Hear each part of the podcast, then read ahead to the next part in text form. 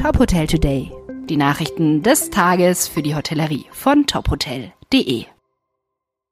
Mit Sarah Leoni. Der Mindestlohn steigt auf 12 Euro pro Stunde. Nach den Lohnanpassungsrunden im Januar und Juli dieses Jahres folgen ab 1. Oktober weitere Änderungen. Was auf Arbeitgeber bei Mindestlohn, Mini- und Midi-Jobs zukommt und welche weiteren neuen Regelungen es zu beachten gilt, erläutert Mirko Ritter von der ETL Adhoga. Gerade in der Hotel- und Gastronomiebranche besteht ein großer Bedarf an helfenden Händen. Sei es dauerhaft oder spontan, im Urlaubs- oder Krankheitsfall oder zu bestimmten Saisonzeiten. Um sich nicht festzubinden, entscheiden sich viele Unternehmer für die Einstellung von Minijobbern. Zeitlich flexibel und mit überschaubaren Lohnkosten. So wünscht es sich der Arbeitgeber.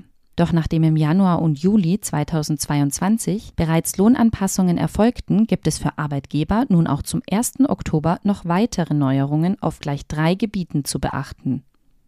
Zum 1. Juli wurde der gesetzliche Mindestlohn bereits auf 10,45 Euro brutto pro Stunde erhöht. Ab 1. Oktober sind nunmehr 12 Euro zu zahlen. Die Erhöhung des Mindestlohns hat auch Auswirkungen auf die Berechnung der steuerfreien Zuschläge für Sonntags-, Feiertags- und Nachtarbeit. Denn die Bemessungsgrundlage für diese steuerfreien Zuschläge richtet sich grundsätzlich nach dem vertraglich vereinbarten Bruttostundenlohn.